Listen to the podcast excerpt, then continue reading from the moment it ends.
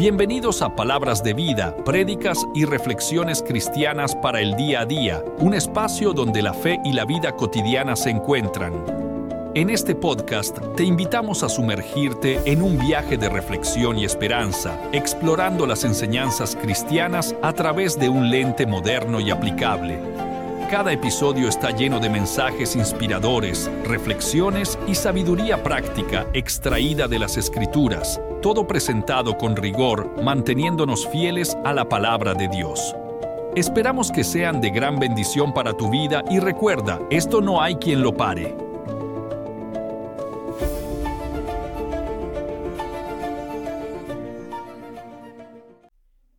Amados, vamos a orar. Vamos a darle gracias al Señor por este día. Padre, gracias te damos, Señor. Te pedimos, Espíritu Santo, que quites todo estorbo de nosotros, Dios.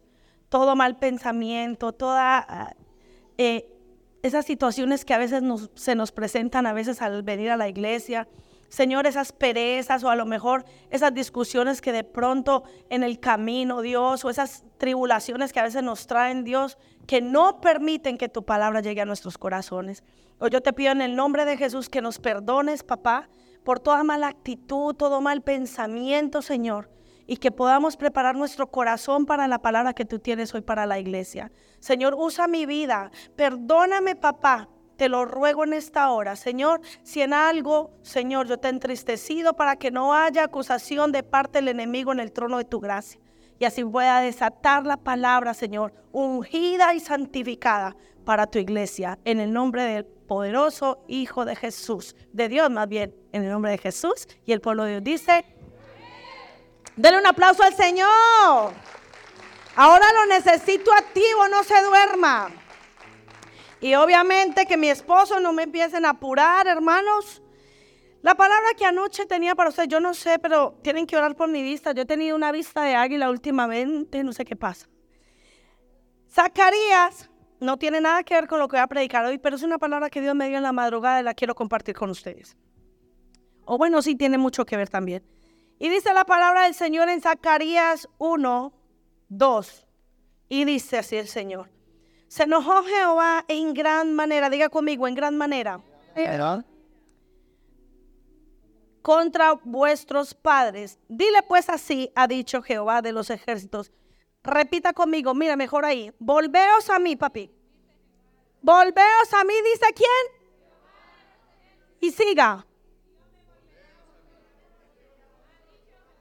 ¿Quién lo dice? El Señor me hablaba esta palabra anoche y me decía, volveos a mí. Y el viernes en la vigilia, para los que no estuvieron, no les voy a ni a contar lo que pasó para que a la próxima se conecte.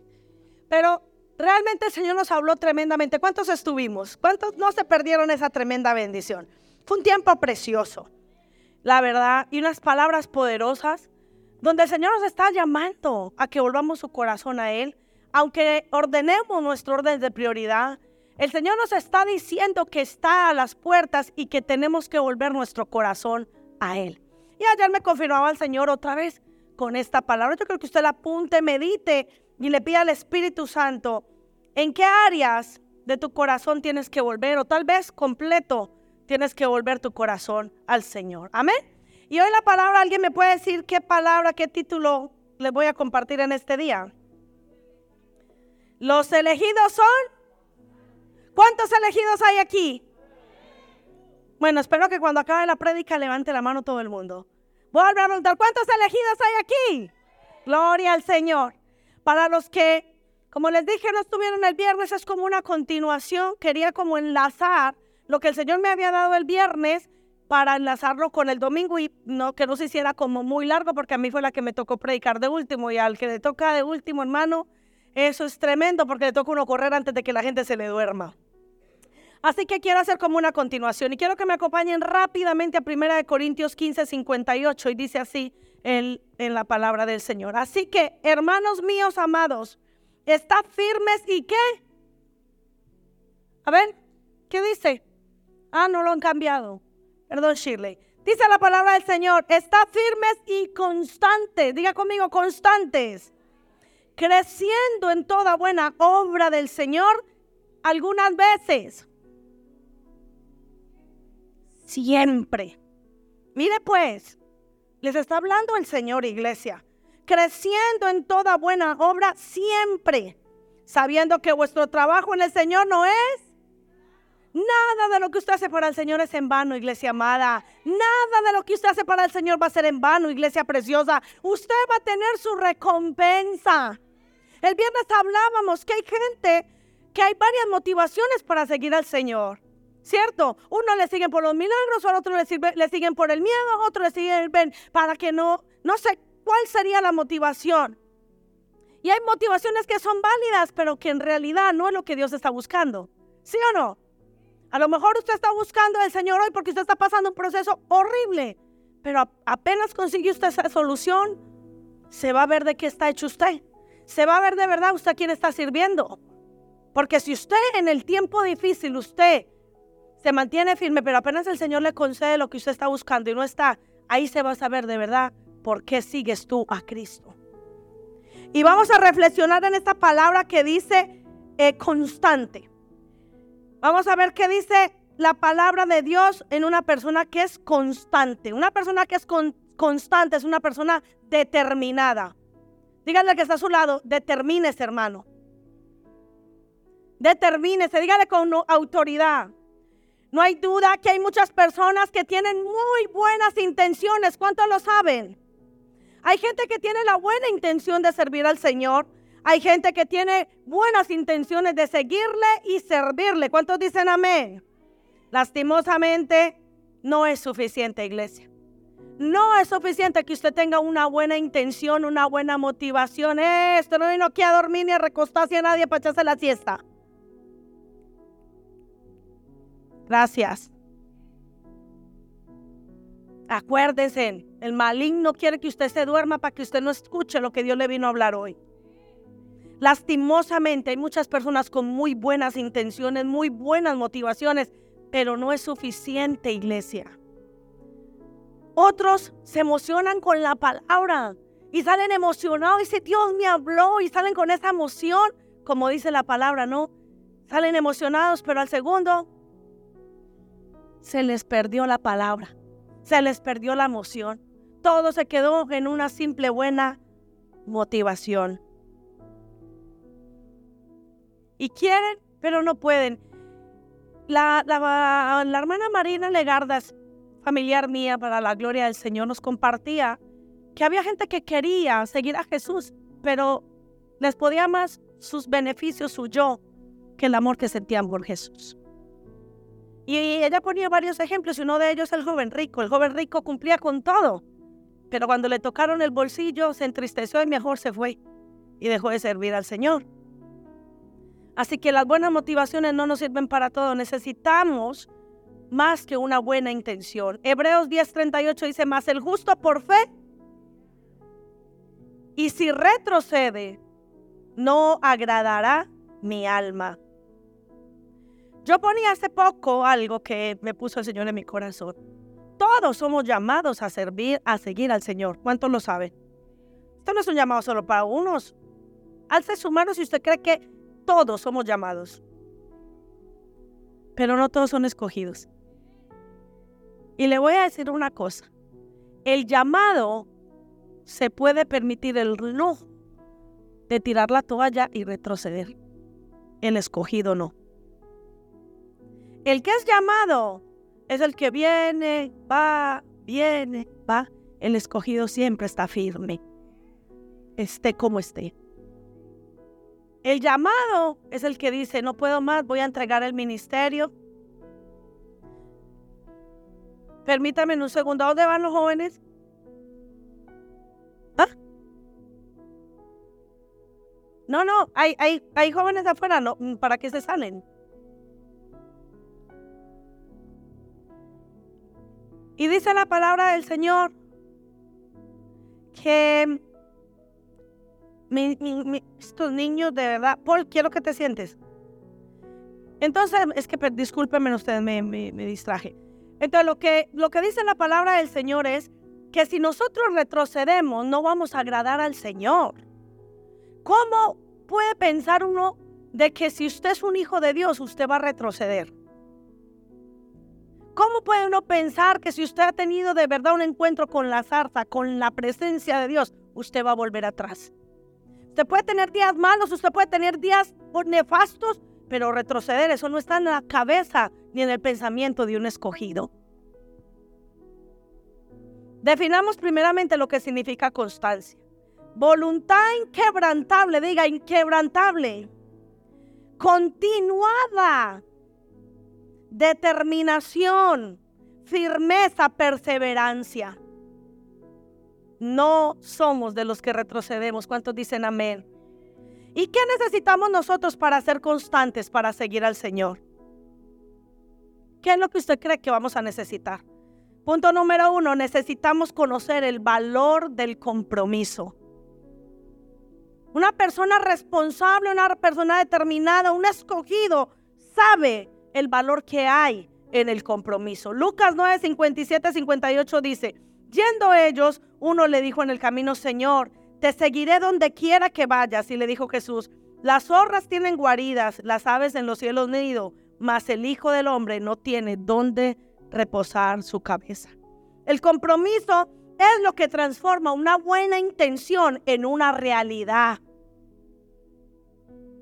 El Señor sabía que detrás de esas palabras estaba, eran llenas de emoción. Donde quiera yo te voy a seguir. ¿Cuánto le hemos dicho hacia el Señor? ¿O cuánto le han dicho hacia el Señor y, y a dónde están? Yo nunca te dejaré. Yo nunca dejaré el ministerio. Yo siempre te voy a servir. Yo y mi casa serviremos al Señor.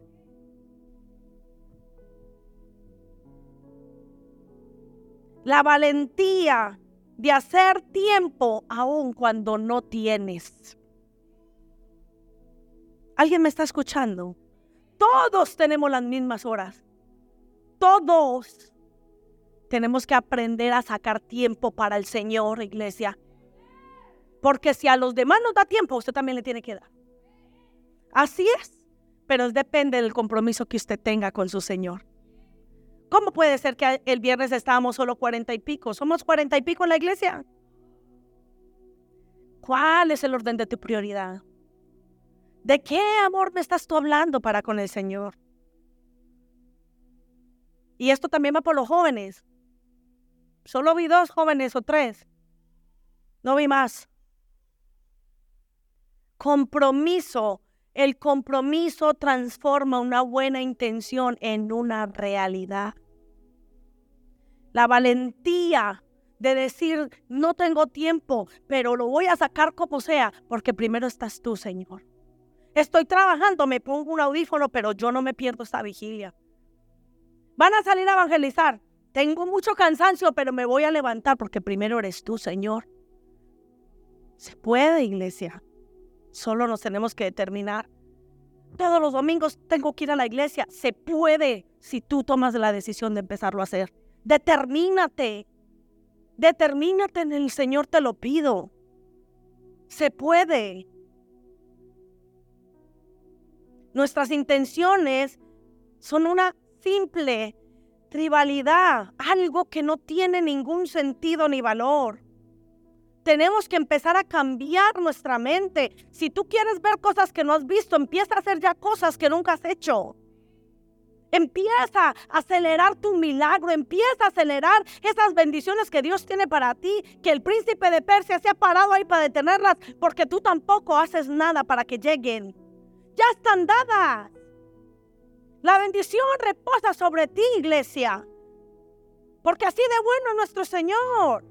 Él te ama incondicionalmente. Vengas o no vengas, te ama. Él sigue siendo Dios. Tú eres quien pierdes cuando te pierdes el maná de venir a la casa del Señor. Te estás perdiendo un gran privilegio. Él no. Él te sigue llamando, Él te sigue convocando.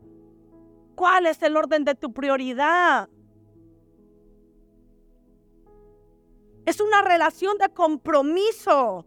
Y esto, escúchame bien, es una relación de compromiso. Y cuando tú haces una, eh, un compromiso con alguien, tú lo haces por qué. Si yo me comprometo con mi esposo, ¿por qué lo estoy haciendo? Por amor. Cuando yo me comprometí con él, cuando me dijo de casarnos, y yo me comprometí con Él, yo no me comprometí por miedo, yo no me comprometí porque me dejara, yo no me, me comprometí porque, eh, no sé, me comprometí por amor. Cuando alguien está enamorado, se compromete por amor. ¿Sí o no? En lo natural. Si tú te comprometes con Dios, te comprometes por amor. No podemos estar constantemente como con ese juego. Con mira, de verdad, yo a veces me siento a pensar y digo, si uno como pastor se entristece de ver esa inconstancia en la gente, ¿cómo se sentirá Dios? Dios mío de mi vida, ¿cómo se sentirá papá? de ver que la vida se nos va en buenas intenciones y no hacemos nada. Nada por cambiar eso. ¿Cómo vemos que todo, todo este tiempo el Señor nos está llamando, avisando y nosotros seguimos entretenidos? ¿Estaremos dispuestos a lo que sea necesario para seguir y servir a Cristo? Gloria a Dios por esos tres. En nuestra sociedad lo que se nos está enseñando es la ley del mínimo esfuerzo. Por eso la gente no quiere pagar precios de nada. ¿Sí o no? Ahora cada vez el mínimo esfuerzo. Por ahí salió uno diciendo que les hace ganar no sé cuántos miles de euros desde su casa, ¿sí o no? Aquí lo que se quiere es que se trabaje lo justo, o mejor dicho, nada, y que gane mucho. El mínimo esfuerzo. En la iglesia no queremos nada, hacer nada, porque no me pida servir, porque qué carga, qué cansancio, qué de todo. Mínimo esfuerzo. Quieren ser pastores, pero no quieren pagar el precio. Quieren ser líderes, pero no quieren pagar el precio que paga un líder. Quieren eh, predicar, pero no le predican ni a una mosca en la calle. Mínimo esfuerzo. Mínimo esfuerzo. Todo lo que sea mínimo esfuerzo. Que quieren venir a la alabanza, ah, pero me levantarme a las 8 de la mañana para ir a practicar. Mínimo esfuerzo, pero que me pongan ya. No, es que yo soy un teólogo, yo no tengo que estudiar. A mí póngame a predicar. Mínimo esfuerzo. Una sociedad de vagos mentales, de obesos espirituales, engordando y no haciendo nada. Y quiero decirles, iglesia, el Señor Jesús es nuestro mayor ejemplo. Al Señor le costó la vida. A Dios le costó la vida de su Hijo. Y nosotros no queremos que nos cueste nada. ¿Ah? Queremos servir sin nada de esfuerzo. Y a, y a Dios le costó el Hijo. ¿Qué le parece? Al único digno santo entregó el Hijo en sacrificio. Le costó la vida de su único hijo y nosotros no queremos ningún sacrificio. Ay, qué pereza la célula. No, qué pereza salir a evangelizar. No, está lloviendo para que voy a ir a la iglesia. Yo le voy a preguntar una cosa a usted. Cuando llueve, ¿usted va a trabajar o no? ¿Y por qué cuando llueve no viene a la iglesia? No, no, en serio. Vamos a tomarnos esto en serio. Si está cayendo nieve, truenos, relámpagos, a que usted va a trabajar. ¿Y por qué cuando es para venir a la iglesia dice, uh, lloviendo no voy? Hermanos, ¿a dónde vamos a llegar con esa actitud? Dios no puede ser burlado, te conoce. A mí cuéntame la película que quiera, tu líder cuéntale la mentira que quieras. Pero Dios sabe que te quedaste por pereza. Está lloviendo, cómprese una sombrilla. Está haciendo frío, póngase un abrigo. Está haciendo calor, cómprese un abanico. Pero ya basta de tanta excusa para seguir al Señor, hermanos. Basta ya. Solo se quieren obtener las cosas fáciles. Solo se quiere la forma más fácil, cómoda y inmediata. Ahora queremos es un evangelio microondas. Lo metí, tres minutos ya soy pastor. No funciona así. El mínimo esfuerzo pero esto no te puede definir en tu relación con Dios. Punto número dos, necesitamos tener prioridades definidas. Miren mis amados, hermosos y preciosos, yo sé que usted me quiere. O yo quiero creer que me quiere. Y si yo le digo esto es porque lo amo. Créame. Nosotros como pastores tenemos que volvernos una piedra en el zapato por ustedes. ¿Sabe por qué? Porque sabemos que el enemigo está como un león buscando cómo acabar contigo. Y el trabajo nuestro es hacerles entender que apartados del Señor nada van a hacer. Que el enemigo los va a engañar constantemente para que usted no venga, para que usted se busque trabajos o se busque otra ocupación y robarle este tiempo para usted con el Señor. Usted sabe que una sola palabra de todo lo que yo diga le llegue a su corazón, le puede transformar a usted la vida. No se permita lujo de despreciar esto. Yo hoy le decía a mi princesa, ay amor, ya te veo dos semanas aquí estoy de baja. dije, no, me, no quiero alegrarme, pero gloria a Dios.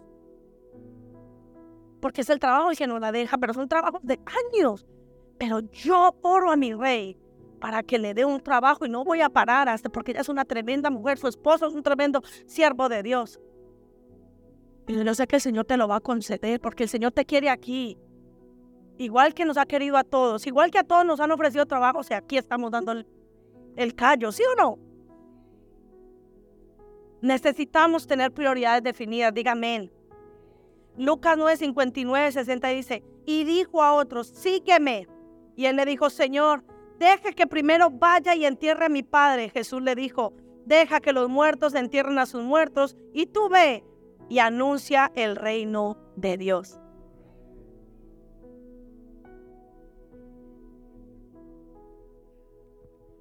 Hermanos, nosotros somos gente de redes para evangelizar, necesito salir linda. Es que este Luis a veces me saca con unas papadas. Yo sé que no pueden hacer milagros, pero la oren. Deja que entierre a mi padre Deja que entierre a mis muertos. Tremendo. El Señor le llamó. ¿Cuántos estamos así? Como Él.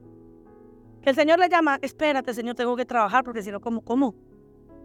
Que tienes que venir. Espérate, Señor, que tengo una deuda y la tengo que pagar.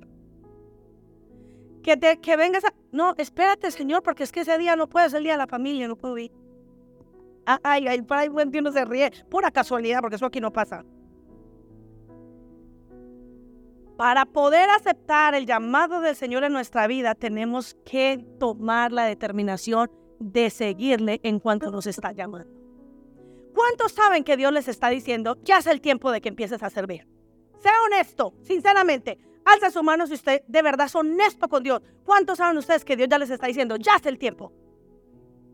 Gracias por su honestidad. Mi pregunta es, ¿qué está esperando? ¿Qué están esperando? En el cielo ya no necesitamos hacer nada de esto. Es aquí y ahora.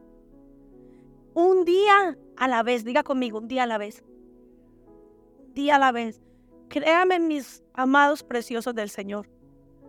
El día que usted tome la determinación de creerle al Señor que Él es Jehová Jireh, a usted no le va a faltar nada en su casa. Y menos por venir a la casa del Señor. Créame, créame, yo no le diría semejante cosa si yo no lo hubiera vivido. Nunca te va a dejar desamparado el Señor. Esta mujer, y la quiero honrar hoy otra vez, esta mujer ha quedado sin trabajo así de veces. Y le han ofrecido así de veces y cantidades que créanme, para no venir un domingo, ella dice, no lo como. Yo tengo un compromiso con la alabanza, yo tengo un compromiso con el Señor. ¿Cuántas veces el Señor te ha dejado avergonzada? Jamás. Jamás el Señor te va a dejar en vergüenza, iglesia. De verdad, porque si no, entonces a qué Dios estamos sirviendo. Estamos predicando de un Dios que nunca nos va a dejar, como dice su, palabra, nunca va a dejar a un justo desamparado ni su descendencia que mendigue el pan. Mirna, el Señor te trajo porque te lo va a dar todo. Aquí. Y tu esposo va a estar aquí. nombre de Jesús. Porque Él es fiel aún con los infieles, pero Él es fiel mucho más con los fieles. Su misericordia sale para todos cada día, nueva. Y el Señor me da una palabra el viernes y la quiero desatar sobre usted hoy. Ahí va al final, pero si no me está dando ahora. El Señor nos está dando una oportunidad. Agárrelo como quiera. Diga conmigo, oportunidad. Usted sabrá lo que el Señor le está llamando a hacer. tenemos que comprender que nuestro Dios debe ser primero en nuestras vidas. Él tiene que ser más importante que cualquier cosa en nuestra familia, en nuestras vidas y en todo. ¿Cuántos dicen amén? No me voy a cansar de enseñarle a esta iglesia hasta que el Señor me lleve con Él. Que Él tiene que ser primero.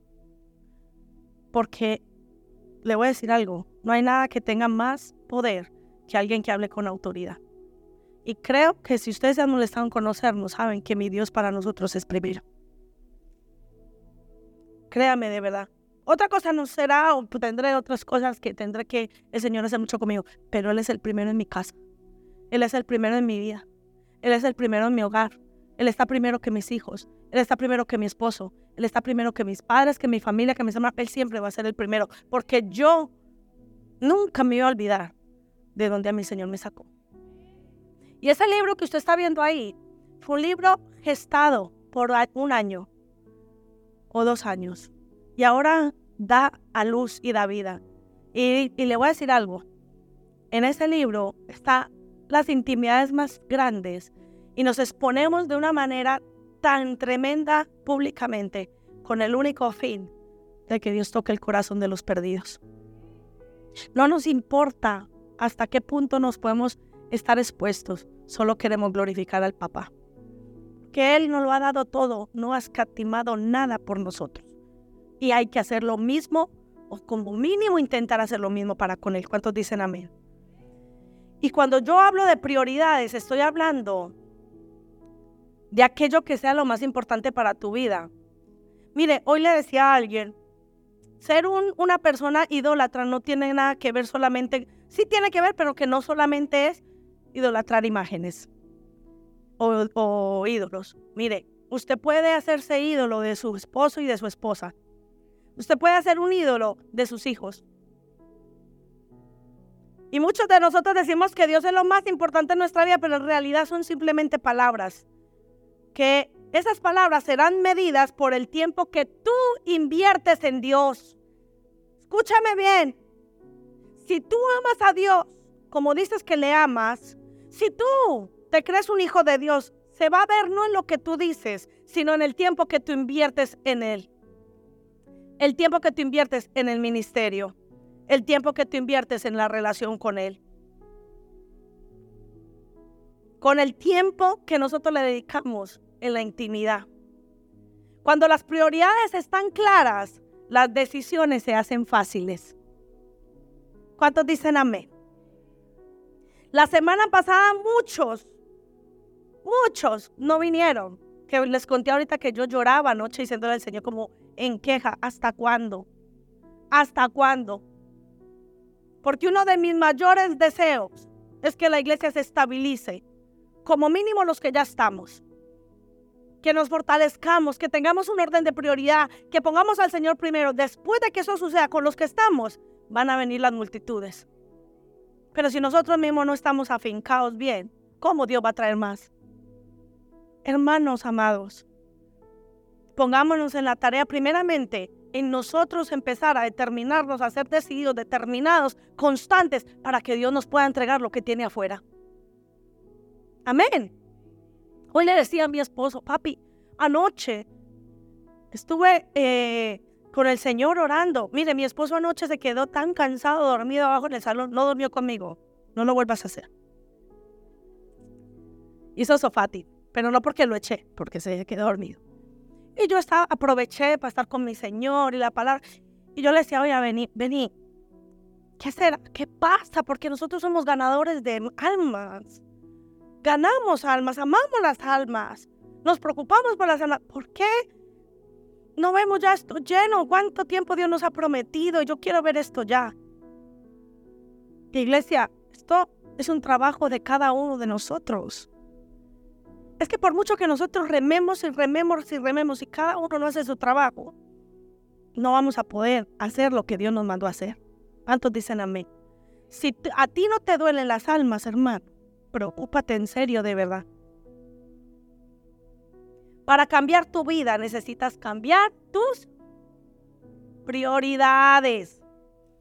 Tres, necesitamos ser perseverantes. Lucas 9, 61, 62 Y entonces también dijo otro, te seguiré, Señor, pero déjame que despida primero de los que están en mi casa. Jesús le dijo, ninguno que poniendo su mano en el arado mira hacia atrás, este no es apto para el reino de Dios. ¿Quién lo dice? El Señor Jesús. Él no, él no se agrada con los que retroceden. No es digno que tú pongas las manos en el arado y te devuelvas. Por eso les decía al principio, los escogidos jamás claudican. Podrán perder batallas en el caminar, pero jamás se retiran.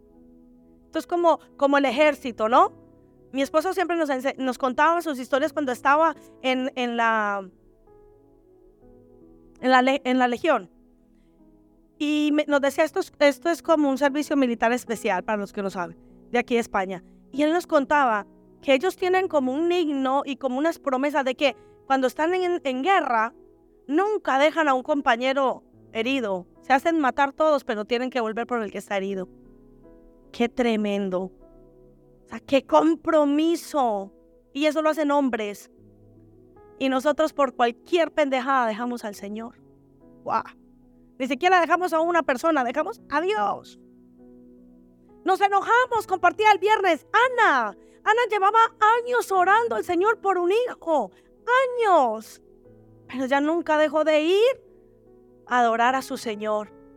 Nunca cogía con toda su familia, con su esposo y se iban a darle gloria al Señor, aunque estaba atribulada de espíritu, aunque estaba mal. Pero nunca dejó al Señor. Y nosotros no vemos nada, la promesa. Salimos corriendo. Más que Dios lleva mucho tiempo que me promete y no lo veo. Eso me hacía a mí, a, mí primero reflexionar cuando yo le decía, Señor, ¿cuándo vamos a ver la iglesia? Mire, déjeme decirle que así seamos estos y no crezcamos más, que eso no va a pasar. Yo sé que nosotros vamos a crecer. ¿Cuántos dicen amén? Aún más de lo que hemos crecido. Pero aún así, le seguiré sirviendo por los que estén. Con la misma intensidad que si somos 20 como si somos 300. ¿Usted también? ¿Cuántos dicen amén? Tenemos que comprender que la clave en la vida cristiana no solamente se trata de comenzar a caminar, escúchame bien, sino de mantenernos firmes a pesar de la tribulación y la dificultad. A pesar de tus debilidades y tus errores. A pesar de tu ver los fallos de tu prójimo, porque a veces la gente, ¿sabe que hay gente que se va a la iglesia que porque el hermanito es así o así? Qué tristeza, ¿no? Como si el hermanito hubiera pagado algo por él. Escúchame, en la iglesia está llena de personas débiles e imperfectas, por eso venimos. Porque necesitamos ser perfeccionados en Cristo. A la iglesia no vienen los aviondos o los, o los anticos que no hacen nada, no, a la iglesia vienen los que entendemos que necesitamos a Cristo cada día. A los que creemos que necesitamos a Jesús resucitado en nuestras vidas. Aleluya. Y les decía el viernes, ¿cuántos hemos tenido que escuchar familiares, amigos, amistades? Ay, el cristiano. Mira, y tú no que eres cristiano. Mira, y tú no que no sé cuánto. Mira, y tú predicas de un Dios que restaura. Y mira tu matrimonio. Y tú predicas de un Dios que, que da economía y que no le va a faltar de nada y tiene la nevera vacía. ¿Cuántos han tenido que escuchar eso?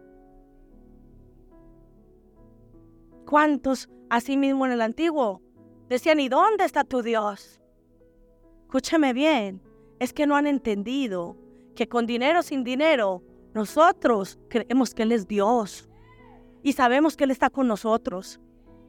Amén. Así que cuando te lo digan, dáselo al Señor. Dile, mira, ¿sabes lo que pasa? Que aunque me dé o no me dé, Él sigue siendo mi Señor. Amén. Pero Dios conoce tus necesidades y tus deseos. Y Él los va a cumplir conforme a su voluntad. No se olviden, no a la tuya, a la de Él. Tenemos que perseverar. Sí, no pueden estar pasando los años y tú, escúchame, la Biblia dice claramente que el Dios te dio dones, sí o no, y talentos para que te los quedes para ti. Mira, iglesia, yo no podré, mire, el viernes no reímos, pero lo disfruté. Nos falló el audio de la vigilia. Y se me ocurrió la idea de decir, abran los micrófonos y adoremos al Señor. Ay, Espíritu Santo, yo creo que estaban los ángeles. Pero mi Señor, unas voces de tarro. Eso parecía címbalos que retiñen. Yo decía, hermano, dedíquese a otra cosa, pero a cantar no, por favor, por favor. Eso se oía uno por allá. No sé quién era haciendo falsetes y todo. Pero lo hizo con todo su corazón para el rey. Lo hizo con todo su amor para su Señor. Amén. Denle un aplauso al Señor por eso. Y yo le decía, hermanos, y cuando no tengamos cantantes y cuando no tengamos alabanza, ¿qué vamos a hacer? ¿Nos vamos a detener? No, le vamos a adorar. Así que usted puede decir, mire, yo no sirvo para esto, yo no sirvo para aquello, pero ¿qué puedo hacer? A lo mejor usted puede ayudar a recoger a los hermanos que están aquí. Se acaba el servicio y todo el mundo sale corriendo y los pobres aquí desarmando y nadie se pone voluntario venga, le ayudo. Hay mucho para hacer. Ah, podía venirse temprano por la mañana ayudarles a montar. O sea, de verdad, si de verdad queremos servir, lo podemos hacer. Constante significa no volver atrás, no rendirnos en el camino del Señor ni en el ministerio en el cual hemos servido y Dios nos ha llamado. Necesitamos poner la mirada en Jesús, no en las personas, no en los pastores, en Cristo resucitado, iglesia, para que nada te mueva. No pongas tu mirada en las debilidades de tu hermano, porque tú también tienes las tuyas. Preocúpate por ti y ora por tu hermano. Ese es el trabajo de un hijo de Dios. Pero hay gente que está tan ocupada, pendiente de los demás, que no se ve como está a sí mismo. Por eso la palabra de Dios dice, mira la viga que tienes. Mira, hay gente que tiene un Amazonas en el ojo y está pendiente de la viga del, lado. Ay, Jesus, eso aquí no, en, el, en Júpiter. Le tiro un chiste de vez en cuando, pero así somos estos pastores. Ay, Señor. El Señor está buscando gente con corazones dispuestos. Yo sé que se repite mucho eso, pero si usted entendiera que Dios, aparte de que usted sea, prepare como un buen hombre y una mujer de Dios, lo que Él está buscando es tu corazón dispuesto a servir. Necesitamos gente para, para eh, para que los demás también descansen, hermanos. Necesitamos en los niños. O sea, hay tanta necesidad en la iglesia. No tengo que estárselo diciendo aquí cada domingo. Es muy penoso. Es muy triste. Porque sería usted el que tuviera el honor. Porque eso es un honor. Es un alto honor servir al Señor. Usted tenía que decir, eh, yo me apunto. No sé cómo va esto, pero yo quiero. No teníamos que estar dos semanas para que se matriculen en, el instituto, ¿no? Usted ya tiene que saber que se tiene que matricular y prepararse. ¿Cuántos dicen amén? Y luego usted ser un maestro de nuestra congregación. Ahí sí no dicen amén, ¿no? Amén. Déjeme tomar un poquito. Cuatro. Ya estoy acabando. ¿Quién está estorbando para que tú sirvas? ¿O a quién tú estás estorbando para que sirvan? Wow. Mateo 18, dice, y cualquiera que haga tropezar a alguno de estos pequeños que creen en mí, mejor le fuera que se colgase en el cuello una piedra de molino de, oh Señor, qué tremenda palabra, de asno y que se, se hunda en lo profundo del mar.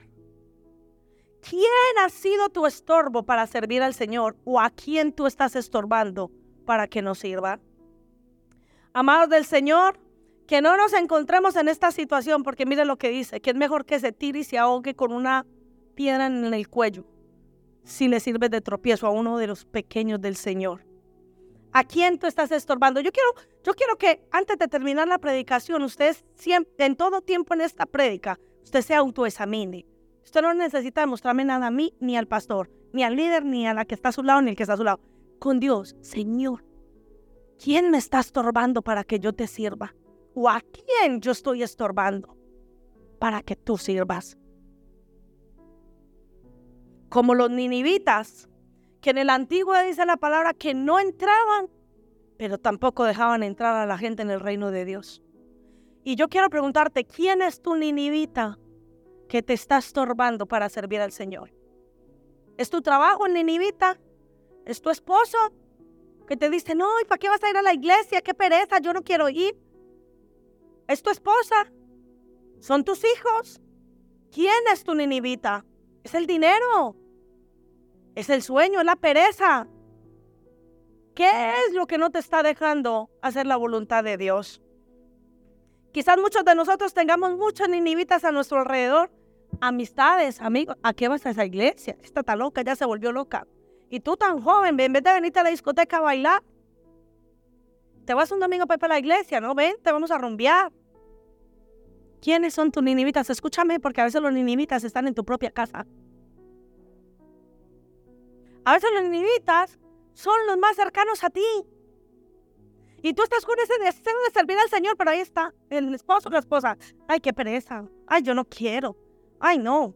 Yo no me quiero comprometer. No, no, no, eso es mucho compromiso. Yo le voy a decir a usted lo que significa ser un inhibita. Es estorbo. Un inhibita no entra ni deja entrar. Personas que no están haciendo nada para el Señor, pero tampoco permiten que tú lo hagas. ¿O cuántos ninivitas por ahí en las iglesias? En esta no, antemano. Yo siempre en fe, ¿no? que lo ven sirviendo ay, ¿y tú para qué sirves? Ay, no, qué pereza. Y todos los domingos tiene que madrugar a las 8 de la mañana para ir a la alabanza. Ay, no, qué pereza. Y siempre te están pidiendo dinero y que los diezmos, para que luego la pastora se compre cosas y el pastor. Mire, a mí me da vergüenza a veces hasta ponerme lo que me regalan porque piensan que yo me gasto los diezmos de aquí. Y Dios, mire, hoy mismo mira que el Señor me dio a través de mi príncipe. Y no falta por ahí en Júpiter el, el mal pensado. ¿Quién es tu ninivita que te está estorbando? ¿Quién te está deteniendo? ¿Sabe? Pueden ser hasta tus padres, joven, que estás aquí luchando y trabajando y viniendo y tus padres, ya quedas por allá. ¿Y para qué vas? ¿Y para qué sirves? ¿Y para qué haces? O tú como papá ves a tus hijos que vienen a la iglesia, hay un grupo de jóvenes. Mándalo aunque sea patadas ahí en la reunión. Cógelo del pelo aunque sea, hermano. Es que es nuestra responsabilidad. Luego le vamos a dar cuentas al Señor por nuestros hijos. Mándale aunque sea de un coscorronazo. ¿Por qué interrumpí yo ahorita la, esta porque vi a Paul no, hermanos, es que es mi responsabilidad. Yo necesito que mi hijo escuche palabra. Yo necesito que él también sea formado, porque él tiene que servir al Dios suyo, no al Dios de sus padres. Es nuestra responsabilidad. ¿Cuántos dicen amén? ¿Quién te está estorbando para darle tu mejor servicio a Dios? ¿Quién es tu ninivita, iglesia? ¿A quién tú estás estorbando con tu testimonio? ¿A quién? ¿Cuánta gente te conoce y sabe que eres cristiano? Y estás constantemente dejando al Señor por los suelos con tu testimonio. Y lo primero que van a decir, no, Julanito de tal, no, el cristiano, míralo, es que cristiana. Es que cristiano, míralo cómo habla, mira cómo se pelea, míralo. Basta ya, porque está siendo de tropiezo para los de afuera, aún para los de la casa. Vosotros corríais bien. ¿Quién nos estorbó para no obedecer la verdad? Gálatas 5:7, pónganlo ahí, sí, bien grande, que no me lo invento yo. Siempre ha estado el príncipe de Persia. ¿Y sabes quiénes son los ninivitas? Aquellos usados por Satanás. Escúchame bien, iglesia. Cuando tú como esposo o esposa o hijo o amigo o lo que seas o líder no eres de un buen testimonio, estás estorbando para que otros sirvan y sigan a Jesús. ¿Saben lo que dice la Biblia? Que son hijos de Satanás. No lo digo yo.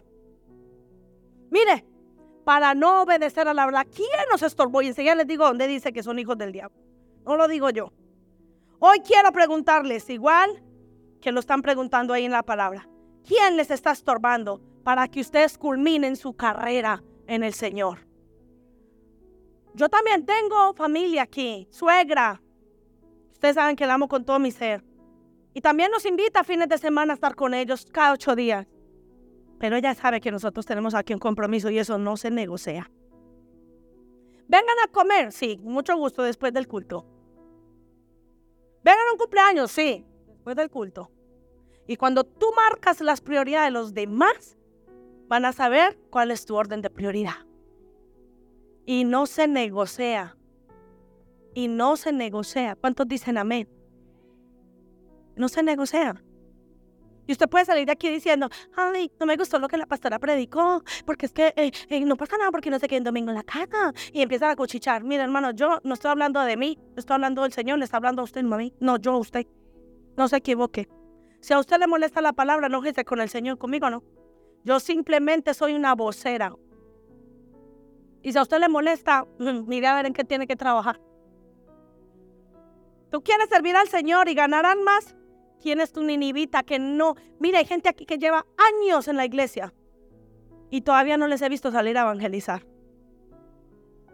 Un mandato, ni siquiera es una recomendación, ¿eh? Es un mandato. Si usted no sale a ganar almas, usted no está cumpliendo con el mayor mandato que Cristo dejó en la tierra. Y, y hacer discípulos, ir y a pelear por esas almas. Hay gente que no va al evangelismo. ¿Por qué? Mi pregunta es, ¿por qué no vas? ¿Por qué no vas a tus grupos? ¿Por qué, hermanos? Sácalo ya a ese ninivita de tu casa, de tu familia y de tu vida si tú quieres ver proezas en tu familia. Sácalo ya. Yo hoy por hoy estoy viendo ya familia en Colombia conectándose en eso para mí, se no que a mí me han costado. Oraciones desde Estados Unidos, Colombia, ya conectados aquí pero eso costó años. Porque decidimos quitar los ninivitas de nuestras vidas. ¿Quién te está sirviendo de estorbo, iglesia? ¿O a quién le estás estorbando?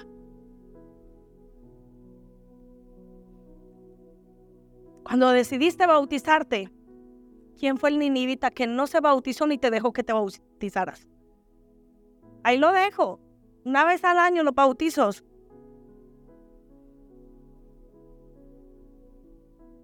Y te pierdes esa oportunidad, aquí no, sí o no, Lore. En esta iglesia no todos se bautizaron. ¿Quién es tu ninivita? De verdad yo les digo, sinceramente, yo salgo por esa puerta y yo estoy muy, muy, muy, muy agradecida por el Señor, por predicarles lo que Él me manda. Así usted se salga de aquí enojado y no quiera volver pero yo me voy agradecida porque he tenido el valor de pararme aquí a decirle lo que el Señor me manda que le hable. Gracias. ¿Y sabes quiénes son aquellos que te están persuadiendo para que no ganes almas ni sirvas al Señor? ¿Sabes quiénes y cómo los dice la Biblia que son? Está en Galatas 5.8, una y otro en 1 Tesalonicenses 2.18 le voy a decir los que no son. En Gálatas 5.8. Esta persuasión no procede de aquel que nos llama. Cuando una persona te venga a decir a ti o hablar mal a ti de tu casa, de tu iglesia, de tus padres, de tus líderes, de tu congregación, no es no viene de Dios. Ahí lo dice. No procede del que le llama. Porque nadie, nadie viene a dañar la casa de Dios. Porque el daño no es para nosotros, están dañando la iglesia de Jesús, están dañando el cuerpo de Cristo. No proceden de aquel que les llamó. Tengan eso bien claro. Primera Tesalonicenses 2.18 dice, por lo cual quisimos ir a vosotros, esto lo dijo el apóstol Pablo. Yo, Pablo, ciertamente, una y otra vez. Pero ¿quién le estorbó? ¿Quién le estorbó? Pero Satanás nos estorbó todo el que está haciendo un estorbo para que tú empieces a hacer la voluntad de Dios en esta tierra, están siendo movidos por Satanás. Cuidado, porque a lo mejor tu mujer o tu marido está siendo usado por el diablo para que no sirvas o para que no vayas a evangelizar. Mire, yo siempre les he dado este testimonio. En Londres, mis hijos eran así píos chicos. No teníamos coche. Las nevadas y los fríos más terribles de Londres, ¿sí, hermano? Los fríos que hace ahí. Madre mía, se le congelan a uno hasta los pensamientos. ¿Y sabe cuándo nosotros teníamos que ir a la intercesión? a las 5 de la mañana con mis hijos desde el este, porque nosotros sabemos dónde vivíamos, en Ishan, o sea, por allá donde ya se estaba terminando el mundo, ahí. Ella sabe. Y desde allá con mis hijos a la intercesión. Y mis hijos dormían, a mí no me importaba que se duerman, pero están ahí. ¡Ay! Una hermanita. Ay, hermana, ¿y usted por qué no volvió a la.? Ay, es que mi bebé se le da una pulmonía si lo llevo a la. El mismo Dios que te dio tu hijo es el mismo que lo va a proteger para que te vayas a interceder. ¿Cómo puede ser que Dios te va a dar tu milagro, pero ese milagro es el que te va a sacar de la iglesia?